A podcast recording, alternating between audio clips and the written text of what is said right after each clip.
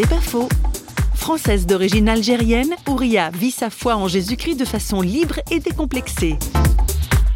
je vis un, peu comme si j'étais vraiment libre, libre de tout, et que même si la société, ben, on, peut la critiquer, il y a beaucoup de choses qui sont difficiles à vivre,